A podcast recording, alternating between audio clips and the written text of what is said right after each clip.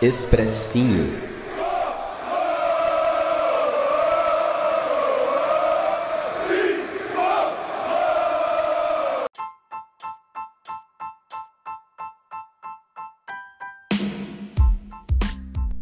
Salve, salve, torcida tricolor, Gustavo Canato na área trazendo mais um expressinho com análises e comentários das partidas do São Paulo, dessa vez o São Paulo foi até Minas Gerais enfrentar o América Mineiro e saiu derrotado por 2 a 0. Essa aqui, graças ao bom Deus, foi a última rodada do Campeonato Brasileiro de 2021. São Paulo acabando de forma vergonhosa o Campeonato Brasileiro.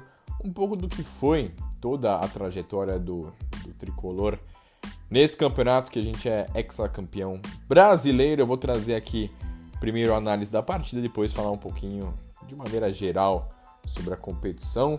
O São Paulo que foi é, para Minas Gerais com chances ainda de, de classificação para pré-Libertadores, né? Mesmo se vencesse, não se classificaria, mas em determinado momento da partida é, poderia se classificar. Eu, como vocês, como a nossa audiência sabe muito bem, sempre disse que o lugar do São Paulo não era na pré-Libertadores para, enfim, passar outra vergonha aí. A pré-Libertadores não é mais uma competição fácil de se jogar.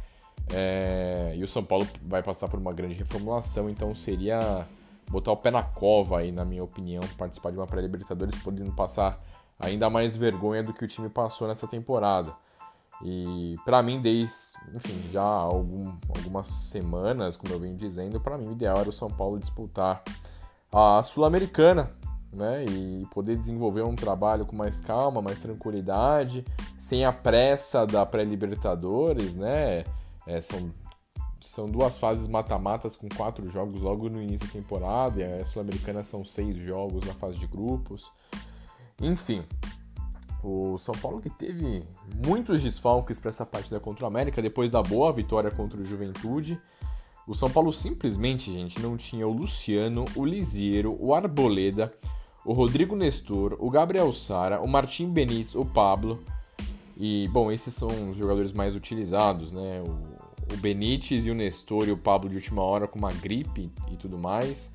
No banco de reservas do São Paulo, pessoal, é Luan Thales Costa, Rafael Vinícius, Luiz Orejuela, Lucas Perry, Thiago Couto, Vitor Bueno, Marquinhos e Wellington, porque no time titular, com diversas mudanças, o São Paulo veio com essa escalação. É, o Rogério optou por voltar com 3-5-2, formação que não deu certo nessa passagem dele pelo São Paulo, sobretudo nos jogos fora de casa. O São Paulo perdeu jogando mal contra o Bahia na Fonte Nova. É, empatou no último lance, é, podendo perder ou merecendo perder para o Fortaleza, lá em Fortaleza. Tomou um. Cara, tomou um sacode do Grêmio em Porto Alegre e perdeu mais uma vez é, fora de casa. São, eu trouxe aqui quatro derrotas da, da minha memória, com o time jogando com três zagueiros. É, três derrotas e um empate. Teve a derrota pro, pro Flamengo no Morumbi, que aí o time tava jogando com três zagueiros, mas numa, num 4-4-2, né? Enfim. É, e o Rogério optou por voltar com essa formação, é, com todos esses desfalques. Volpe no gol, Diego Costa. Ei, Diego Costa é muito fraco, hein, Diego Costa? Pelo amor de Deus. Bruno Alves voltando a jogar depois de bastante tempo. E o Léo do lado esquerdo. Igor Vinícius e Reinaldo nas alas. O Igor Gomes como um segundo homem de meio campo. Gabriel Neves recebendo a oportunidade como titular uruguaio. Rigoni meio que como articulador e Juan e Caleri. Juan entrando como titular e o Caleri ali na frente.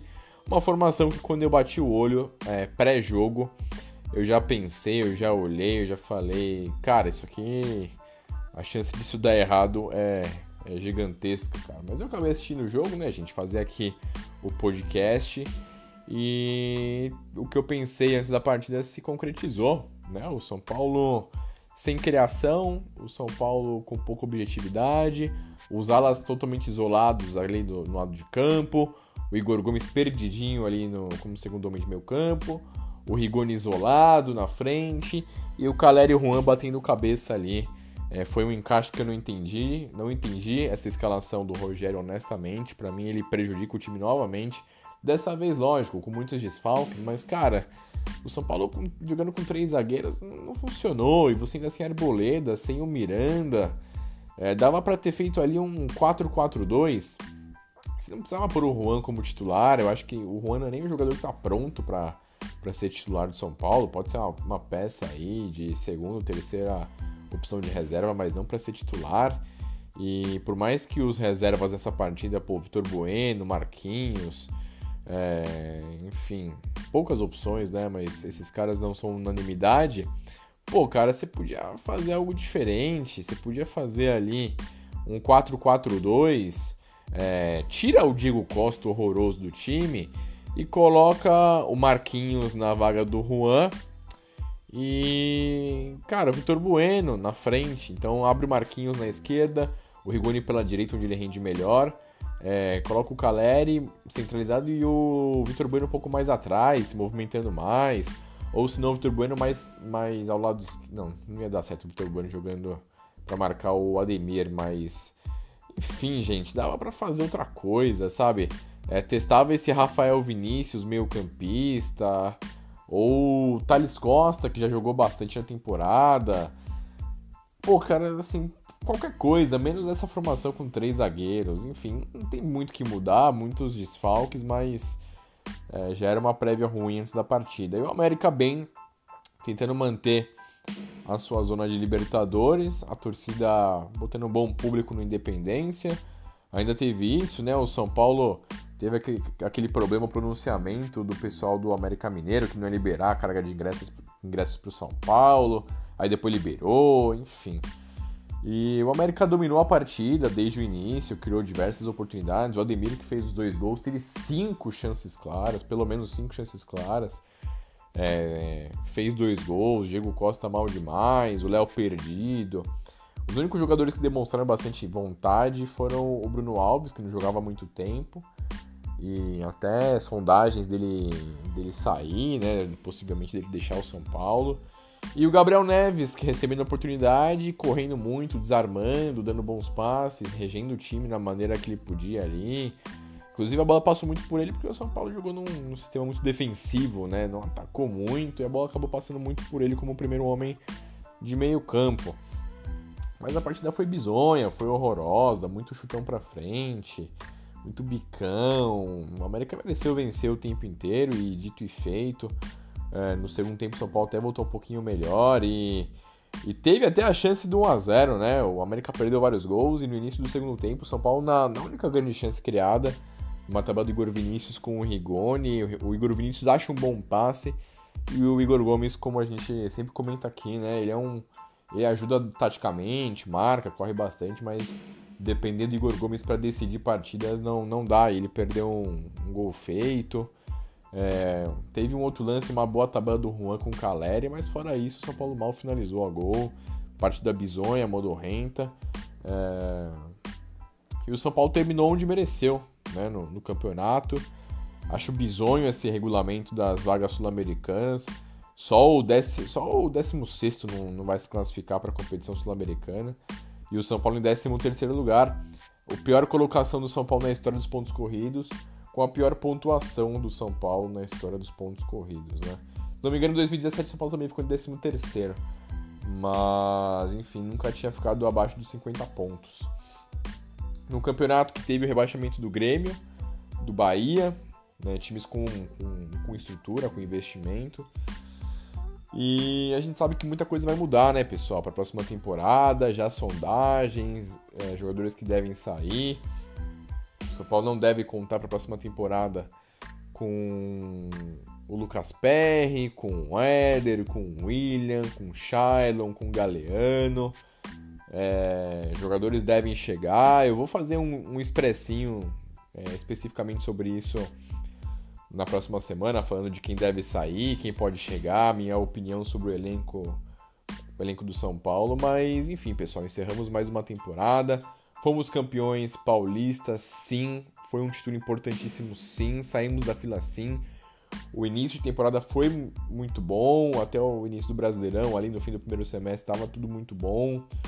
mas depois tudo desandou, as lesões, as questões físicas, que para mim foi algo que a, a comissão do Crespo não soube lidar, até porque hoje com o Rogério as coisas são melhores nesse quesito.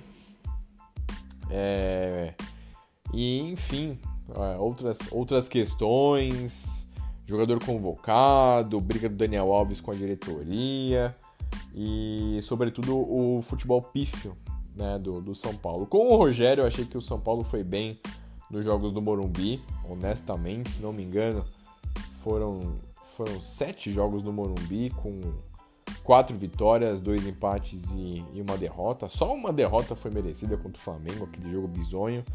Mas fora de casa, o time do Rogério foi sempre muito mal. Só uma partida boa contra o Palmeiras, no resto perdeu pro Bahia, mereceu perder pro Fortaleza, perdeu pro América, tomou uma chumbeta do Grêmio. E, e poderia ser muito pior. Perdeu para o Bragantino também. Enfim, muita coisa tem que mudar. O Rogério já deu declarações fortes na, na última semana sobre questões relacionadas à falta de investimentos, que não sabe se vai continuar, se fica. A tendência é que ele fique para a próxima temporada. Gostaria que ele ficasse e montasse um time mais à, à moda dele, caso, caso conseguisse fazer contratações. E bom, pessoal, é isso. O campeonato acabou. É... Foi um campeonato bizonho, bizarro, horroroso, péssimo, que sirva de lição para a próxima temporada ser melhor. Vai ter. É, enfim, é isso, pessoal. Não tem muito mais o que falar. Bem chateado com tudo que tá rolando. A gente espera que a próxima temporada seja muito melhor. Tamo junto, valeu e tchau, tchau.